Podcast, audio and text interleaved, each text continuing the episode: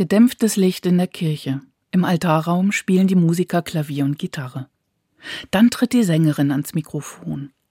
Was sie gesungen hat? Keine Ahnung. Ich lauschte einzig ihrer Stimme. Sie war klar, warm, weich. Diese Stimme war wie reine Seele. Sie umfing mich, umarmte mich, und dann konnte ich plötzlich nichts mehr sehen, weil meine Tränen mir die Sicht nahmen.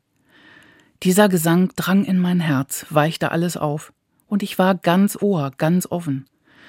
Ich war mehr als berührt, ich war bewegt.